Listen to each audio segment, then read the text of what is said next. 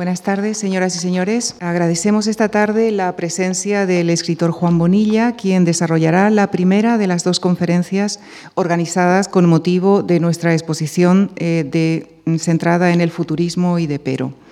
Juan Bonilla es autor de seis libros de relatos y cuatro novelas, la última de las cuales, centrada en el poeta futurista Vladimir Mayakovsky y titulada Prohibido entrar sin pantalones, mereció el primer premio bienal de novela Mario Vargas Llosa. Anteriormente había obtenido el premio Biblioteca Breve por Los Príncipes Nubios. En 2009 editó Aviones Plateados, una antología de poetas futuristas latinoamericanos y comisarió la exposición Futurismo y cuenta nueva. En la conferencia de esta tarde, titulada Las dos vidas del futurismo, Juan Bonilla repasará la intensa vida del movimiento vanguardista italiano desde su fundación hasta la muerte de Marinetti, considerando como punto de inflexión intermedio la llegada de Mussolini al poder. Les dejo con él, con nuestro agradecimiento, Juan Bonilla.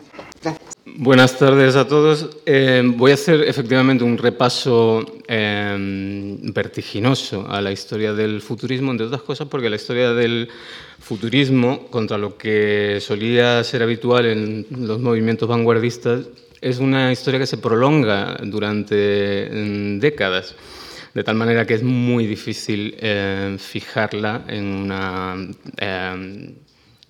charla como esta, que pretende ser una mera introducción a lo que fue el, futurismo. Quiero agradecer a Manuel Fontán y a la Fundación Juan March esta invitación y además aprovechar para felicitar muy sinceramente por la magnífica exposición dedicada a Depero que tienen ustedes arriba.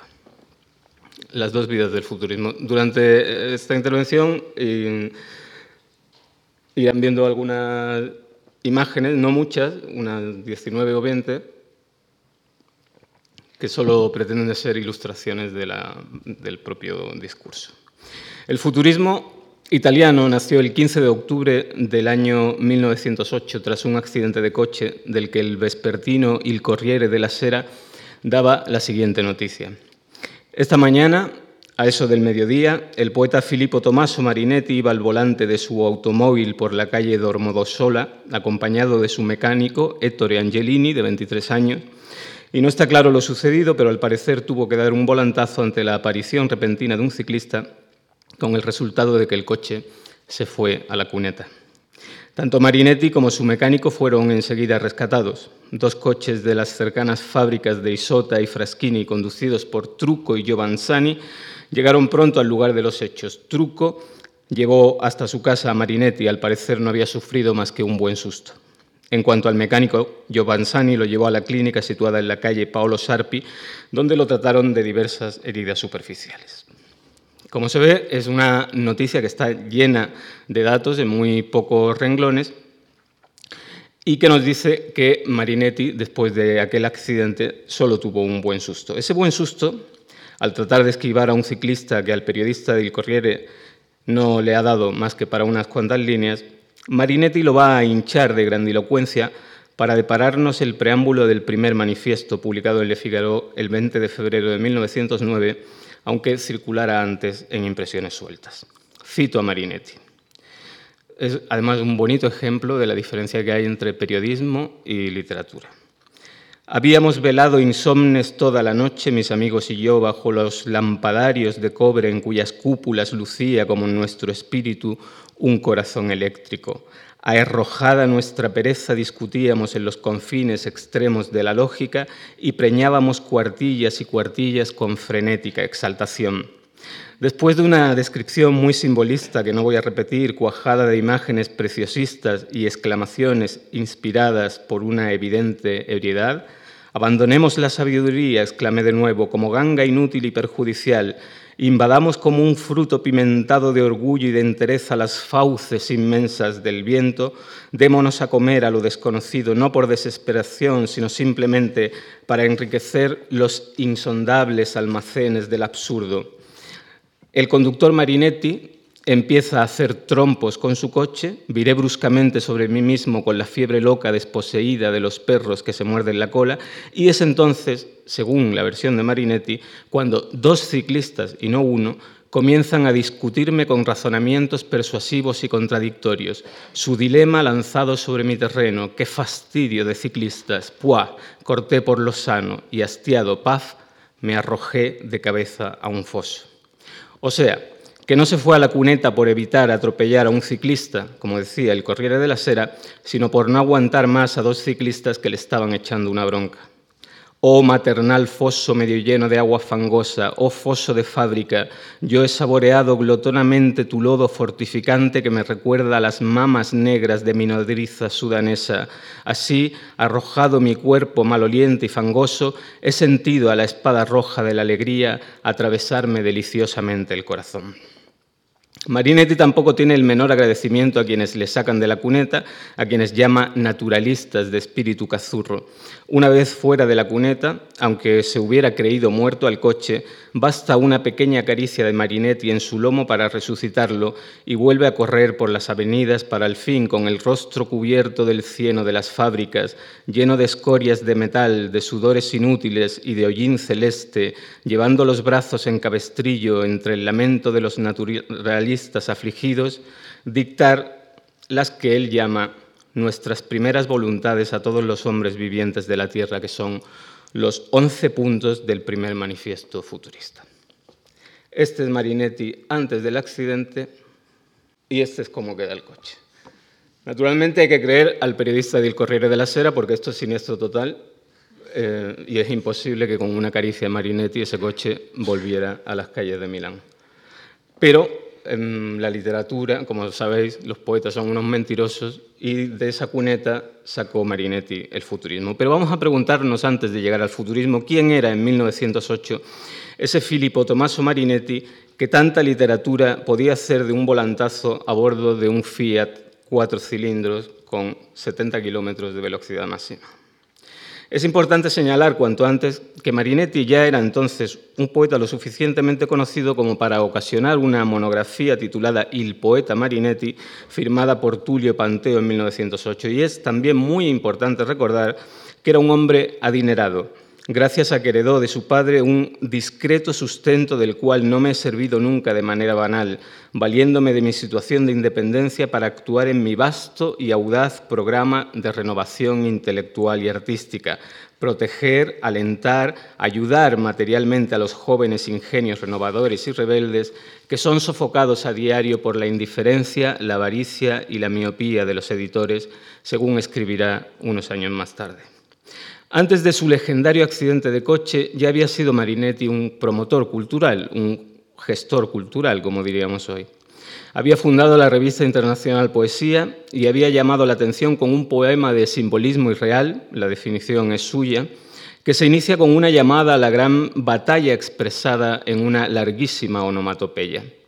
Marinetti no solo procedía del simbolismo, sino que su primera misión evangélica como gestor cultural, según confiesa él mismo en la breve autobiografía recogida en Scatole de Amore in Conserva, fue una campaña literaria para revelarle a Italia la fuerza del simbolismo y el decadentismo francés. Ya desde entonces pujaba por torcerle el cuello al cisne y matar a todas las princesas decadentes. Ya era futurista antes del futurismo. O sea, cantaba las mismas princesas que el decadentismo francés, pero las quería utilizar de otro modo. No quería contemplar la languidez de la princesa, sino violarla. De hecho, la primera pieza poética suya que se da a conocer en español como ejemplo de la gran revolución, que no renovación futurista, es una canción al automóvil que está llena de mero simbolismo, que es un canto al automóvil, pero simbolista, lo que no es de extrañar porque es del año 1905, es decir, bastante antes de la redacción del manifiesto. De ahí que cobre especial importancia hacer hincapié en la diferencia que hay entre llamar al futurismo renovación o llamarlo revolución. Eh, Marinetti primero lo llamó renovación en su alegación para defenderse en el proceso por ultraje al pudor en su novela Mafarca el futurista, enjuiciada en París el 8 de octubre de 1910. La obra de Marinetti deja claro que aunque sus propósitos fueran revolucionarios, sus métodos en principio solo eran renovadores. La propia prosa de su novela Mafarca el futurista tiene muy poco de futurista y mucho de modernismo llevado a la extenuación de sus posibilidades, más en lo argumental el erotismo encendido del famoso episodio del estupro de las negras, muy cercano de todas maneras al satanismo de Barbey d'Areville, de Villiers de l'Isle-Adam o de Laurent, que en lo formal. Mafarca, Mafarca es así un héroe futurista expresado con caracteres simbolistas un hijo del superhombre al que se coloca en una situación de tórrida lujuria y embrutecimiento para que haga emerger una gran voluntad heroica, librarse de la tiranía del amor y de la obsesión de la sensualidad para abrir las grandes alas que duermen en la carne del hombre. Como se ve, hay un aliento místico en ese canto del esplendor, y no es lo menos destacable de un personaje como Mafarca, el héroe africano hecho de temeridad y de audacia, que después de haber manifestado la más irreductible voluntad de vivir y de ganar batallas múltiples y vivir múltiples aventuras, libera su ciudad y no se siente satisfecho con liberar su ciudad y entiende que el heroísmo bélico debe ser prolongado de otra manera y entiende que la manera de prolongarlo es crear un heroísmo artístico. ¿Cómo?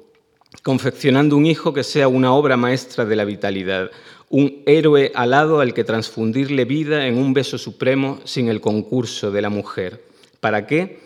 Para dar a los hombres una esperanza ilimitada en su perfeccionamiento espiritual y físico, desvinculándolo de las ventosas de la lujuria y asegurándole su próxima liberación del sueño, del estancamiento y de la muerte. Todo el tiempo estoy utilizando palabras de Marinetti. No me voy a poner a discutir con él. Me ha parecido importante traer a colación estas palabras de Marinetti porque si las comparamos con los resultados, dan cuenta de uno de los fundamentos del futurismo de primera hora, al que a partir de ahora vamos a llamar futurismo heroico o legendario, para contraponerlo al que vendrá después, al que vamos a llamar futurismo decorativo.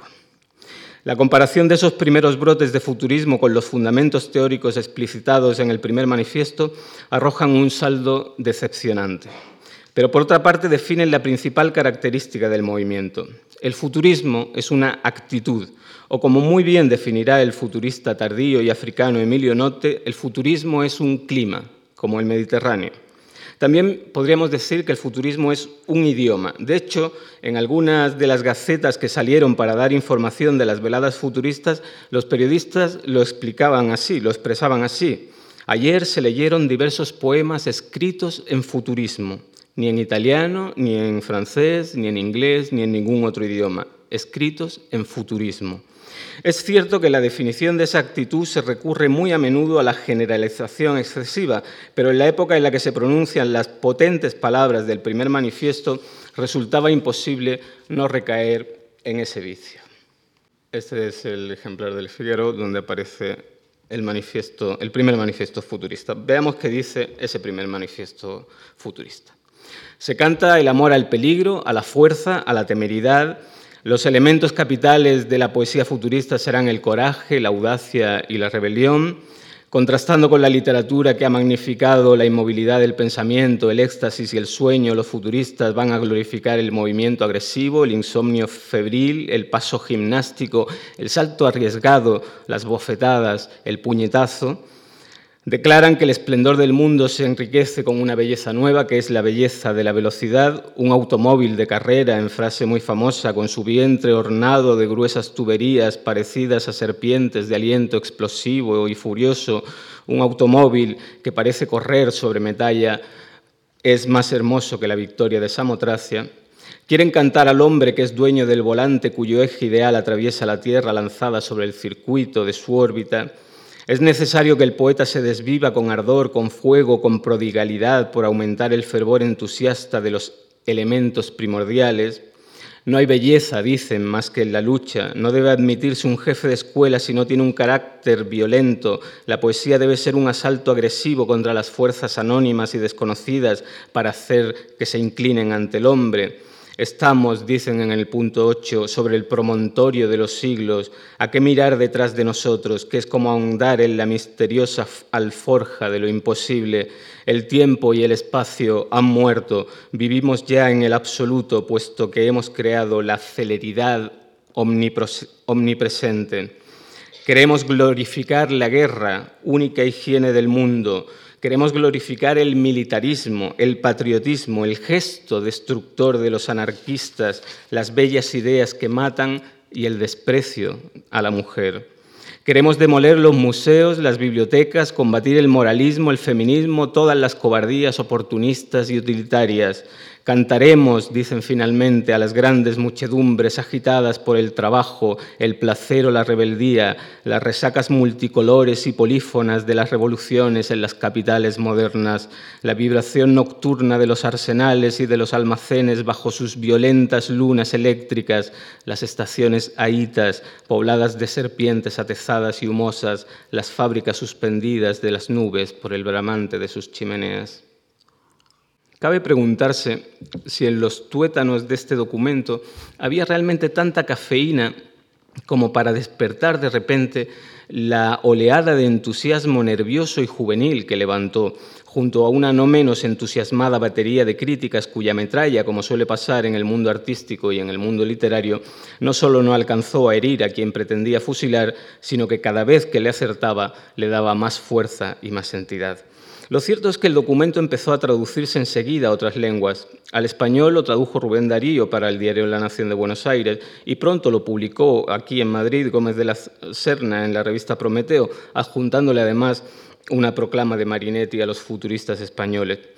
Esto es importante porque permite ver la estrategia presencial que desde el comienzo puso en marcha Marinetti para proteger, acompañar y multiplicar su invento. Las técnicas de propaganda que organiza, solo aparentemente casuales o fruto de la agitación creativa más que de un propósito programado, se irán asemejando cada vez más a las de un grupo empresarial, donde cada decisión tiende a consolidar una imagen coherente en su exterior y a reforzar sus propias razones, no tanto en el plano de un inocente e inofensivo terreno de experimentación estética, como en el plano de la propia competitividad artística. Marinetti confía la valía de su imagen electiva a su real o presunta accesibilidad. Marinetti está a disposición de todos, frecuenta a todos, su casa está abierta a todos, responde toda la correspondencia y se siente capitán de un ejército. No importa que aún no haya ningún ejército, él ya sabe quién es el capitán y su misión cardinal es crear ese ejército. Para llegar a él no hacen falta intermediarios, basta con tocar el timbre de la Casa Rosa de la calle Venecia o escribirle pidiéndole colaboración u opinión para cualquier revista. Podemos imaginar lo que fue para jóvenes como Desi o Conti conocer de modo tan fácil y entusiasmado a alguien que para entonces ya tenía la estatura legendaria de un Danuncio. Los testimonios recogidos por Sergio Lambiase y Batista Nazzaro en Marinetti entre los futuristas no dejan lugar a dudas. Marinetti alentaba a todo el mundo por igual. Creaba futuristas por donde pasaba como los santos yogis de la India despiertan la kundalini de los discípulos a quienes eligen. Se acercaba uno a él y al rato ya había quedado convertido en poeta futurista o en pintor futurista o en músico futurista o solo en futurista, porque futurista acabaría imponiéndose como un sustantivo que transformaba en adjetivo al nombre al que siguiera. Lo importante era ser futurista. Marinetti, aquí en, esta foto aparece con Giovanni Papini, con Aldo Palaceschi, uno de los grandes poetas futuristas, con Carlo Carrà y con Boccioni. Marinetti supo enseguida que necesitaba gente, mucha gente, para que su invento, el futurismo, funcionase. Su modo de actuar, apoyado por una energía inagotable, era sencillo y convincente. Él y sus lugartenientes viajaban por toda Italia, primero, después vendría el mundo, y en cada lugar donde pararan tendrían que, eh, en, en cada lugar donde pararan tenía que haber gente insatisfecha, jóvenes con ganas de alzar la voz y acogerse al esplendor que el futurismo les proponía. Vamos a tomar el caso de Arnaldo Ginna, un pintor. Así cuenta cómo fue captado por los futuristas sin necesidad siquiera de buscar a los futuristas. Dice Arnaldo Ginna. El primer contacto lo tuve mediante Valilla Pratella en Lugo de Romaña, una pequeña ciudad cerca de Rávena a la que íbamos a escuchar las nuevas cosas que Pratella estaba componiendo. Marinetti ya había oído su música y estaba muy interesado en conocerlo, cosa que ocurrió en Imola en 1910. Por entonces el pintor Boccioni le escribió a Pratella, ¿es posible que en Romaña no haya pintores y artistas de excepción? Mándame las direcciones de todos aquellos que te parezcan interesantes. Y fue así como recibí una carta de los futuristas de Milán que decía, venga a visitarnos, estamos en casa de Marinetti en el Corso Venecia de Milán, hablamos de todo y hablamos todo el día. Fuimos al Corso Venecia y nos abrió la puerta Carlo Carrà. ¿Qué unía a todos aquellos jóvenes artistas? ¿Cómo se veían reflejados en aquel primer manifiesto al que enseguida siguieron otros? Para ellos el manifiesto fundacional era el primer paso triunfal de una larga campaña. La exaltación de la guerra probaba dos cosas. La primera, que nunca habían estado en una guerra, que no sabían lo que era una guerra, que tenían una idea romántica de la guerra. Y la segunda, que esa exaltación se debía fundamentalmente a la necesidad imperiosa de oponerse a lo que había. Había paz, ellos clamaban guerra. Había lentitud, ellos clamaban velocidad. Había odas a la belleza de la mujer, ellos clamaban el desprecio de la mujer. Había pasado, mucho pasado, demasiado pasado, ellos se enamoraban del futuro. Por mucho que en su ímpetu Marinetti sentenciase que había que abolir el pasado, es evidente que en el pasado podemos rastrear los trampolines que los futuristas utilizaron para modular su voz, los poemas de Walt Whitman, la ironía de Gilles Lafort, las pinturas más atrevidas de Cézanne y sobre todo, sobre todo el movimiento fotografiado por Gilles Murray y Muybridge, dos científicos, dos fotógrafos científicos. Y los románticos, sí, también estaban los románticos. El futurismo se reconoce como movimiento antirromántico, pero eso es puro romanticismo que atiende a lo que Octavio Paz supo categorizar como una de las esencias de la modernidad, la tradición de la ruptura. Para seguir al movimiento romántico, el futurismo solo podía hacer una cosa, declararse antirromántico. No hay que olvidar que los futuristas eran unos provincianos, hacen gala de su provincianismo en cada una de sus exaltaciones. Resulta inconcebible imaginar a un poeta americano de esa época que ya ha leído Las hojas de hierba de Whitman y sabe que ya en el siglo XIX se amaba el cuerpo eléctrico y está acostumbrado a que los ascensores suban 70 u 80 pisos en un par de minutos y que los autos alcancen los 90 kilómetros por hora, resulta impensable imaginar a un poeta americano hacer el canto del vértigo y la velocidad que los futuristas colocan en la viga central de su manifiesto.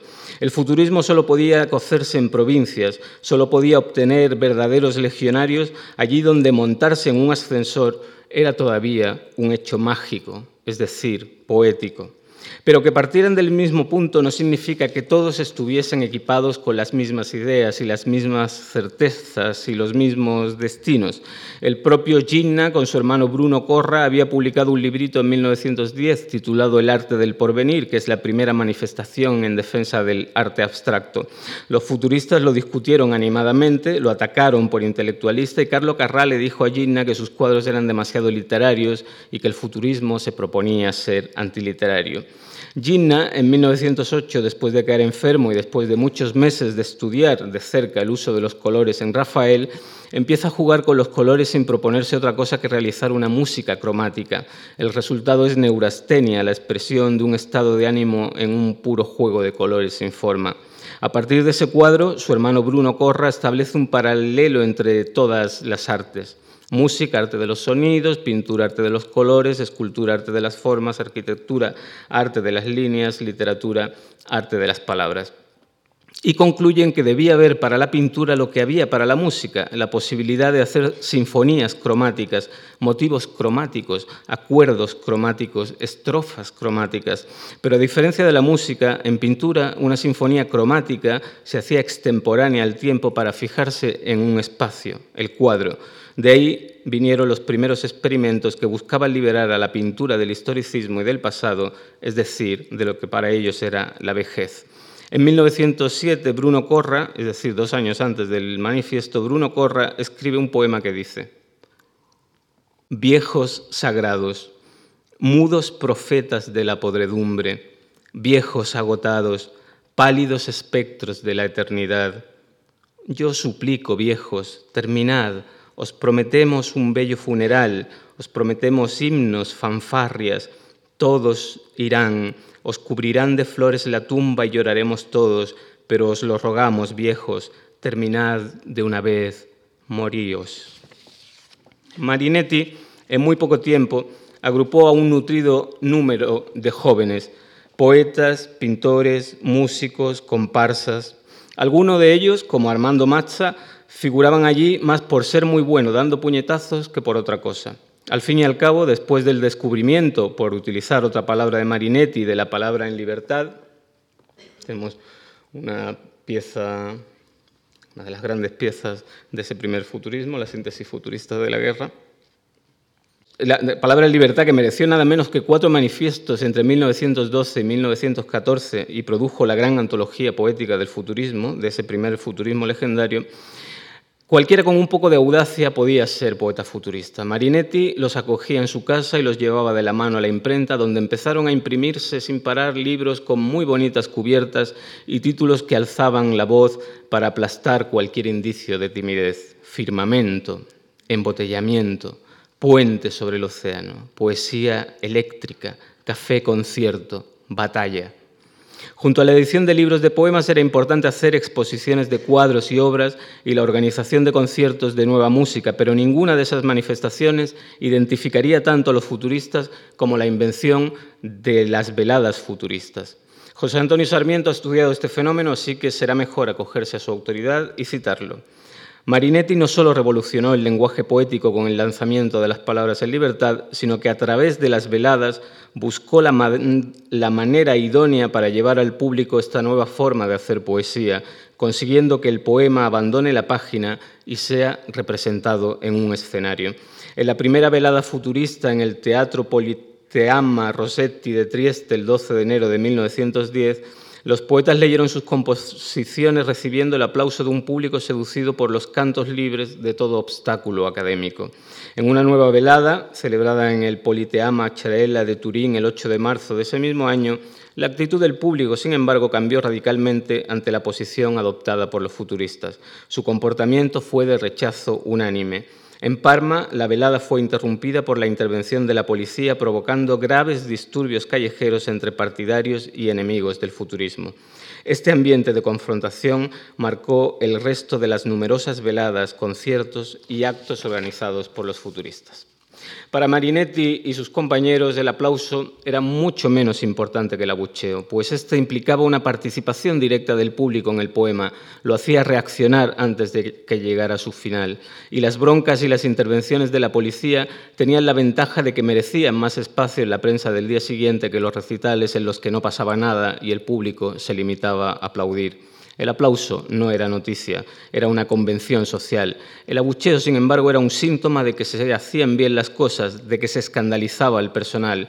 Pero las lecturas no eran siempre lecturas. El propio Marinetti, en un recital en París, ante un público en el que se encontraban Apollinaire y Andrés Salmón, cloqueó, rugió, ladró, imitó el sonido de un cañón, trató de imitar el silbido de las balas y más adelante, en 1916, para fijar como solía en un recetario cómo debía declamarse un poeta futurista, escribió la declamación dinámica y sinóptica, sintetizando en once puntos el lenguaje de esa nueva poesía escénica que presentaba como alternativa a la vieja declamación estática, pacifista y nostálgica. Creo que los futuristas no llegaron a producir un manifiesto sobre el arte de pelear, que era otra de sus grandes manifestaciones artísticas. Las broncas fueron muy importantes para la expansión del movimiento el ruido con que se magnificaba cada una de sus veladas, hay decenas, centenares de testimonios sobre ellas. La propia desconfianza en la capacidad de las palabras para decir aquello que se quería decir llevaba tanto a las onomatopeyas de las palabras en libertad, engrandecidas por la tipografía, como a los sonidos de los golpes aplastando narices o ablandando sienes. Todo ello con qué fin? Sin duda, el de crear algarabía y darse a conocer. Podemos discutir si la, poesía que producían los muchachos era más potente que la poesía que pretendían derribar. No cabe, sin embargo, duda alguna de que en el arte de publicitarse nadie lo hizo mejor que los futuristas. Pero todo ello debía tener algún fin, algún propósito, y en efecto ese propósito tenía un evidente carácter político. La procedencia resultaba clara el transformar la vida de Rimbaud llevado a sus últimas consecuencias.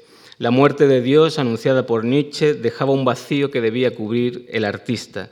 No es raro que a partir de Nietzsche fuera usual llamar a los artistas y a los escritores creadores, hasta entonces una costumbre que no se había utilizado.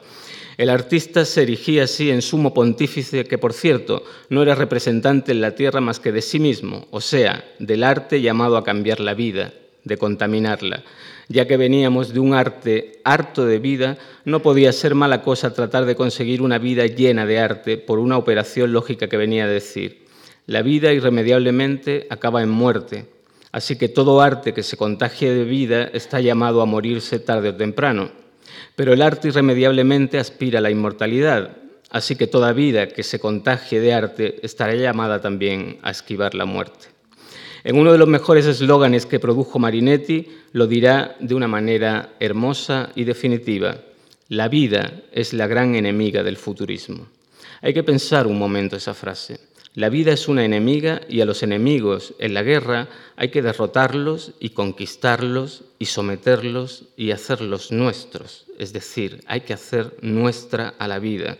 Si el futurismo ganaba la batalla, se, adueñaría de la vida y para ganar la batalla había que convertir la vida, toda la vida, en arte, en algo excepcional sin excepciones, porque puede que no todas las excepciones sean arte, pero todo arte debe ser excepcional. Para la transformación de la vida era indispensable partir de la unión de todas las disciplinas artísticas. Los poetas se aliaron con los pintores, los pintores con los arquitectos, los arquitectos con los poetas, los poetas con los músicos, los músicos con los arquitectos, todos para uno, el futurismo y uno Marinetti para todos. Esta presencia constante de Marinetti, cuidando su invento y recetando los métodos para hacer futurismo, acabaría por enfermar a las grandes personalidades que se habían aliado al movimiento.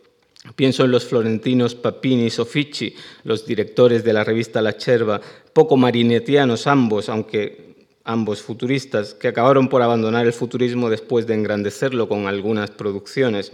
Papini, por ejemplo, para despedirse del futurismo dijo, el futurismo nos ha hecho reír, gritar y escupir, es una lástima que no nos haya hecho pensar. Pienso también en Palaceschi, autor del que acaso sea el gran libro de poemas del futurismo legendario, El incendiario. El futurismo fue tan enérgico en sus inicios que no solo cautivó a jóvenes desconocidos, sino también a autores que probaron, aunque levemente en algún caso, su influencia. Pienso en unos, unos pocos cuadros de Morandi, Pienso desde luego en el gran Mario Sironi. En cualquier caso, no se trataba de pintar cuadros impetuosos, ni de escribir poemas enérgicos, ni de diseñar edificios vertiginosos o componer sinfonías de aullidos. Se trataba de crear un hombre nuevo. Esta reflexión de Meyerhold sobre el futurismo sigue hoy tasando la estatura de aquel movimiento que, nacido de la hiperactividad y las dotes innegables para el marketing de Marinetti, encontró el cauce exacto para expandirse y hablar idiomas, contagiar a generaciones distintas y escandalizar e imponerse como uno de los episodios fundamentales de la estética del siglo XX. Solo en Inglaterra, que es donde hay gente con paciencia para contar esas cosas, se escribieron más de 200 artículos sobre el futurismo antes de que comenzara la Gran Guerra. La Gran Guerra se les apareció a los futuristas como la más dichosa expresión de sus presupuestos estéticos. La Gran Guerra se les apareció como una obra suya en la que había que sumergirse para vivir de veras todo lo que habían, ido preconizando, como el parto del tiempo nuevo que habían profetizado. Marinetti ya había tenido contacto con la guerra como corresponsal en octubre de 1913 Cubrió el conflicto búlgaro-turco y asistió al sitio de Adrianópolis que deparará su obra maestra Zam Tum Tum, publicada el mismo año que dos de las grandes piezas futuristas, BIF and ZF más 18 de Soffici y Ponti sul Océano de Luciano Folgore, que creo que también están por aquí. Bueno, aquí está la de Soffici y el mío futurismo de Papini. Y estos son unos cuantos futuristas de las trincheras. 1914, pues, año en que comienza la Gran Guerra que dejó sin alguno de los principales futuristas al futurismo. Boccioni, por ejemplo, el gran pintor, murió al caerse de un artefacto tan poco futurista como un caballo. Boccioni, que amaba el cubismo pero le reprochaba su estatismo y que utilizó a esos maestros para confeccionar postulados estéticos que potenciaran el dinamismo suficiente para descubrir una cuarta dimensión y hacer del espacio muerto de un cuadro una celebración del movimiento y la velocidad. Boccioni, que dijo memorablemente, somos los primitivos de una nueva civilización, y cuánta razón llevaba. Boccioni murió pisoteado por un caballo al que no supo controlar, y el joven arquitecto Sanelía, que apenas pudo construir nada, pero dejó diseños que han sido insolentemente plagiados en casi todo el mundo, murió con 26 años, y el músico Luigi Russolo quedó gravemente herido. Pero estas tragedias, ¿qué eran? ¿Qué son al lado de los 16 millones de muertos y los casi 30 millones de heridos que devastó Europa? Meyer Hall abogaba por el proyecto político del futurismo, por la estética, por cambiar la vida, Marinetti también. De hecho, el segundo documento que produce después del mítico primer manifiesto, ya como futurista oficial, es un texto sobre el modo de manejarse en política de los futuristas. La política no era ni mucho menos un medio para los futuristas, era el fin. ¿Cómo si no se va a cambiar la vida?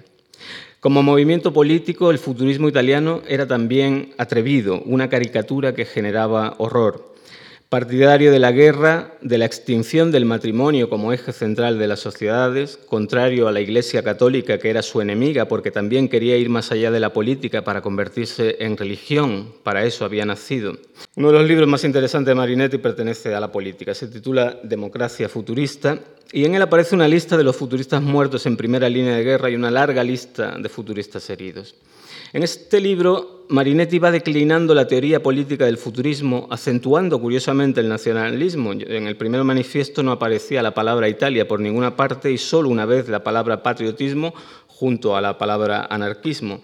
Y declarando la guerra a la monarquía y a la república, curiosamente propone un gobierno técnico de 30 o 40 jóvenes directores competentes sin un parlamento que lo sancione, cosa que en Italia pasó hace muy poco, Propone la máxima libertad, el máximo bienestar y la máxima potencia de producción de todos los italianos. Apuesta por la evolución gradual del matrimonio mediante lo que literalmente llama divorcio facilísimo, nosotros lo llamaríamos divorcio express, el derecho a votar mm, de las mujeres y su participación activa en todos los órdenes, también lo propone como necesario para conseguir una democracia futurista.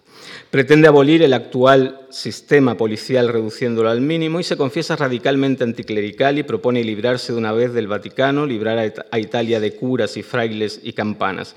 La única religión del Partido Futurista Italiano, dice, ha de ser la Italia del mañana. El ejército tendrá que mantenerse mientras haya imperio austrohúngaro, pero después tendrá que disminuir y profesionalizarse. También proclama la necesaria intervención de los artistas en la cosa pública para finalmente hacer del gobierno algo desinteresado que se oponga a lo que ahora no es más que una pedantesca ciencia del robo. Casi solo le faltó añadir Podemos. Los maximalismos del marinetti político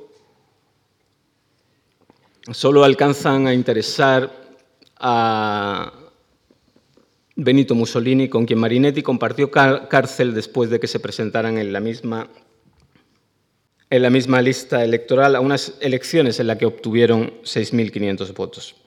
Fueron detenidos por terroristas por un discurso que Marinetti lanzó contra el rey y por causar alborotos para crear un clima de violencia que propiciara un golpe de Estado. El Partido Futurista, de muy corta vida como tal, acabó sumergiéndose en las aguas de un fascismo revolucionario que después de la guerra miraba con envidia lo que había sucedido en la Unión Soviética. Eso fracturó al movimiento, porque no todos los futuristas eran fascistas. Antes bien, la mayoría de los militantes de primera hora se reconocían como anarquistas incapaces de militar en ningún ismo que no fuera el futurismo como declarara Cangiulo cuando le recordaban la similitud de las algaradas de mayo del 68 con las actuaciones de los futuristas, dice Cangiulo, pero nosotros solo queríamos combatir por el arte, cambiar las cosas mediante el arte. No es lo mismo que lo de estos muchachos parisinos politizados. De hecho, cuando Marinetti decidió meterse en política, muchos se apearon del futurismo. Había que conquistar la política desde fuera de la política. Participar en política era para muchos futuristas una concesión inadmisible. Pero Marinetti siguió adelante y Mussolini, aupado al poder, acabó convirtiéndolo en una especie de bufón que terminó sentándose en la Academia Italiana para horror de los viejos futuristas, mientras los jóvenes italianos seguían llamándose futuristas. Si en la época heroica declaraba al Vaticano como Estado enemigo, después de que Mussolini y el Vaticano concluyesen que era mejor llevarse bien, a Marinetti no se le ocurrió nada mejor que idear un documento acerca de cómo iluminar de manera futurista las iglesias de Italia. Ese manifiesto solo fue utilizado en una ocasión. Sirvámonos del testimonio de Emilio Notte para explicar esa fractura. El fascismo, dice Emilio Notte, vino a complicarlo todo. Yo, por ejemplo, era socialista y en el año 22 me adherí al Partido Comunista mientras Marinetti andaba con el Duce. Eso me desilusionó profundamente. Si supiera el dolor que sentí cuando aceptó el título de académico, él, el fundador del futurismo, es decir, de la revolución y de la anarquía, individuo hediondo, vendió sus ideas, su rebeldía, su libertad por mera ambición, por la fascinación de un simple sombrero emplumado, porque los futuristas éramos todos anarquistas. Setimeli, por ejemplo, no se dobló nunca, y Russolo, que había sido herido gravemente en la guerra y estaba en el mismo regimiento que Mussolini y se habían hecho muy amigos. Pues bien, cuando Mussolini se convierte en duce, Russolo iba a Roma, entraba en la sala del Mapamundi, llamaba puerco asqueroso al busto de Mussolini, le escupía en la cara y se volvía tranquilamente a casa. Vivía con una pensión mínima y el duce le consiguió una pensión de privilegio porque prefirió pensar que aquellos escupitajos eran la expresión de su locura. Por esa época, en Moscú, Trotsky, interesado en el futurismo, le pregunta a Antonio Gramsci qué ha sido del futurismo italiano. Trotsky estaba convencido de la conveniencia de utilizar la fuerza de algunos futuristas, aunque le parecían que los principios de los que partía el futurismo no podían ser más erróneos. Acabar con el pasado cultural era inútil desde un punto de vista bolchevique porque matar a Pushkin carecía de significado alguno cuando el pueblo no tenía ni la más mínima idea de quién era ese tal Pushkin. Gramsci le respondió, después de la guerra, el futurismo italiano perdió todas sus características. Marinetti se dedica ya muy poco al movimiento. Como se ha casado, prefiere dedicar todas sus energías a su mujer. En el movimiento futurista participan actualmente monárquicos, comunistas, republicanos y sobre todo fascistas.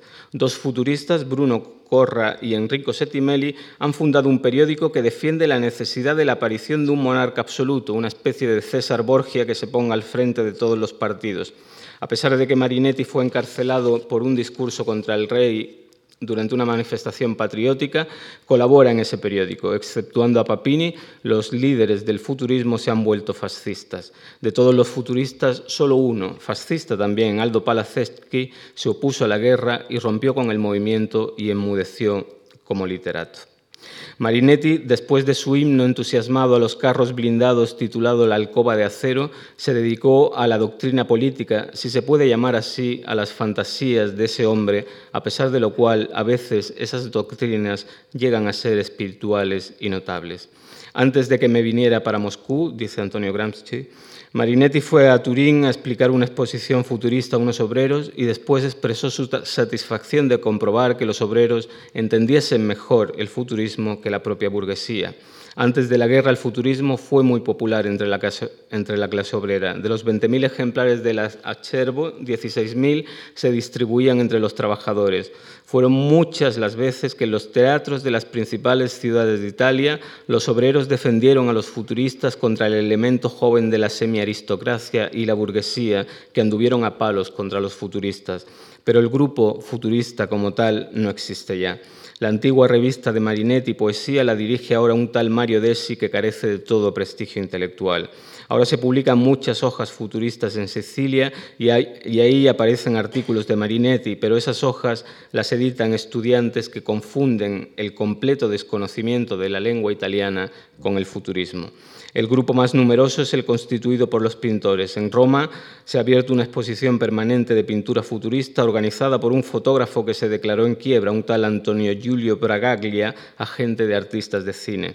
El más conocido de los pintores es Giacomo Balla. En resumen, podemos decir que después de la paz, el futurismo perdió su carácter de movimiento y se disolvió entre las diversas corrientes que se formaron durante el transcurso de la guerra y como consecuencia de ella. Los jóvenes intelectuales se volvieron reaccionarios, los obreros que vieron en el futurismo alguna vez los elementos de la lucha contra la antigua, osificada y extraña cultura académica, tienen que tienen que combatir hoy día con las armas en la mano por su libertad y ya no muestran apenas interés por las antiguas divergencias del futurismo. Estas, impresiones de Antonio Gramsci, dando por muerto al futurismo en 1922, a comienzos de los años 20, nos permiten asistir a lo que bien pudiéramos considerar como la, paradójicamente, la resurrección del futurismo. En efecto, fueron muchos los que dieron por muerto al futurismo, pero a Tozudo no había quien le ganara ni a Marinetti ni a alguno de sus seguidores. En eso no queda más remedio que quitarse el sombrero porque no ha habido movimiento artístico sostenido en su eje por una sola persona que durase tanto tiempo, hasta el extremo de llegar a un punto en el que podían coincidir en las librerías un libro de memorias de un viejo futurista, como Serata Futurista de Cangiulo, con el primer libro de un aeropoeta futurista de poco más de 20 años, como el Aeropoema de los legionarios italianos en España de Bruno Aschieri un libro de memorias y un primer libro militantemente futurista que pertenecían ambos al mismo movimiento y coincidían en la fecha de aparición. Sí, sin duda, el futurismo era un idioma. La reinvención del futurismo tiene mucho que ver, mm, de nuevo, con la idea base desde la que partieron todos los vuelos futuristas, los vuelos serios y los vuelos bromistas, los divertidos y los macabros, los que se conformaban con armar gresca y los que pretendían inventar una nueva meta física, la idea de transformar la vida a través del arte. La llegada al poder del fascismo y el papel que dentro de la nueva Italia le correspondió a Marinetti le ayudó a comprender que el arte puede cambiar la vida aplicándose a esa tarea, es decir, mediante las artes aplicadas. La artesanía podía hacer por cambiar la vida más que las soirées violentas. Decorar una pared podía ser más revolucionario que llamar la atención de los periódicos arrojando octavillas desde una torre. En cualquier caso, el diseño en la impresión de esas octavillas debía ser tan revolucionario como el hecho de arrojarlas al aire para que las recogiese quien quisiera. Y fue ahí donde el futurismo pudo resucitar con una limpieza y una fuerza que hace injusto considerar esa segunda etapa como menos eficiente que la primera, legendaria y ruidosa. Todo lo contrario, sus grandes éxitos se producirían precisamente en, esa segunda etapa, porque las palabras en libertad se mueren en sí mismas, no tuvieron más allá de lo que supusieron para la poesía, gran influencia en la poesía del siglo XX, pero es muy difícil pensar en el diseño del siglo XX sin tener en cuenta al diseño eh, de los futuristas. Los logros de los futuristas en tipografía, diseño, escenografía, publicidad, artesanía son tan evidentes que han llegado en efecto hasta hoy casi convertidos en poesía popular, es decir, sin dueño, borradas las firmas de sus hacedores. Esta cartilla que he visto en la exposición es de un diseño de Cangiulo, que es una verdadera maravilla. Este es un chaleco que también he visto en la exposición, que diseñó de pero para Marinetti, y aquí está Marinetti luciéndolo junto con Cangiulo y con el propio de pero. No es raro que de ese futurismo en el que Marinetti sigue produciendo libros a gran velocidad pero sin demasiada excelencia, destaquen precisamente nombres que en la primera hora figuraron como artistas menores, balbucientes, compañeros de viaje y otros que en 1914 o 1915 no hubieran dicho nada a nadie porque no eran más que unos niños. Fortunato de Pero, sin duda el más destacado de los ilustradores del futurismo, brilla con luz propia y produce algunos de los mejores carteles y de las mejores ilustraciones y de los mejores artefactos futuristas, sobre todo su impresionante libro de Pero futurista que está en la exposición, uno de los libros más hermosos del siglo XX, pero de De Pero no vamos a hablar porque el jueves ya hablará Llanos Gómez. Me parece justo destacar también al fotógrafo Tato, autor de un libro necesario para reconstruir la historia del futurismo, Tato Raccontato da Tato. En 1920 organizó Tato organizó su propio funeral para morir como Guglielmo Sansoni y renacer como Tato futurista, futurista como apellido. Fue uno de los autores del manifiesto de la aeropintura. El coche ya se había quedado anticuado y el nuevo héroe futurista debía ser el avión. De una costilla de la aeropintura nació la aeropoesía, que produjo admirables libros si consideramos los libros lugares donde la tipografía hace sus ensayos y sus magias y dejamos a un lado a la poesía. También impulsó la conquista de un nuevo territorio para las obras de arte de los futuristas, la postal. Algunas de las postales de Tato son verdaderas maravillas. O el ceramista Tulio d'Albisola, encargado del diseño de una antología de Marinetti, Litolate, con ilustraciones de Bruno Munari. Tulio d'Albignola es también uno de los grandes, eh. Eh, bueno, Tulio Albiñola, que vivió en una casa proyectada por Nikolai Dulkerov y confeccionó teteras y vajillas eh, futuristas. En cuanto a Bruno Munari, ¿qué vamos a decir de él? Es uno de los nombres imprescindibles de las artes aplicadas del siglo XX en la rama tipografía, diseño industrial e ilustración de libros. Inventó la primera máquina móvil de la historia del arte en el año 27 y se personalizó enseguida por su humor y por su ligereza. También hizo unas cuantas preciosas máquinas inútiles, una bonita contradicción que parece responder a uno de los eslóganes favoritos de los primeros futuristas, extraído naturalmente de Nietzsche, contradecirse es vivir. O Enrico Prampolini, que colaboró con un lienzo en la espectacular decoración de las salas de la mostra de la Rivoluzione Fascista, como el pintor Pratelli. Esa mostra deparó un catálogo que puede ser considerado como el último gran documento del futurismo ya completamente anegado de fascismo. Bueno, este es el Litolate, con las ilustraciones de Bruno Munari y los poemas de Marinetti, que es un libro impresionante también. Y este es el catálogo de la mostra de la Revolución Fascista. Esa mostra deparó un catálogo que puede ser considerado, como he dicho, como el último gran documento del futurismo. Toda la prosa que contiene este catálogo es claramente fascista, pero todas sus ilustraciones, su precioso diseño, su cuidada disposición es netamente futurista. Vamos a terminar este recorrido con esa exposición famosa del año 32. La ideó Mussolini para rememorar el décimo aniversario de la llegada al poder de los fascistas y estuvo dos años en el Palacio de Exposiciones de Roma recibió más de cuatro millones de visitas. Adalberto Olivera, un genio, y Mario de Renzi se encargaron del proyecto. En 13 salas se recorría la historia de Italia de 1914 a 1922, desde la Gran Guerra a una sala final en homenaje al Duce, a la que seguía eh, como epílogo un sagrario. Fueron los mejores talentos de la Italia de los años 30 los escogidos para diseñar cada una de las salas, Giuseppe Terragni, Pratelli, Mario Sironi, pero los comisarios decidieron uniformarlos a todos con una sola palabra, futurismo. Hasta la sala final, en homenaje a los caídos, tenía por fin el aire futurista que Marinetti quería darle al Vaticano y fue confeccionada según las indicaciones de aquel manifiesto futurista que Marinetti escribió para iluminar las iglesias. Vamos a ver unos ejemplos de las salas de aquella muestra. Esta es la de 1919 de Pratelli. Esta es la que diseñó Sironi. Esta es la que diseñó Terragni. Y finalmente, la última sala es el sagrario iluminado con esa cruz futurista según el manifiesto para iluminar iglesias de Marinetti.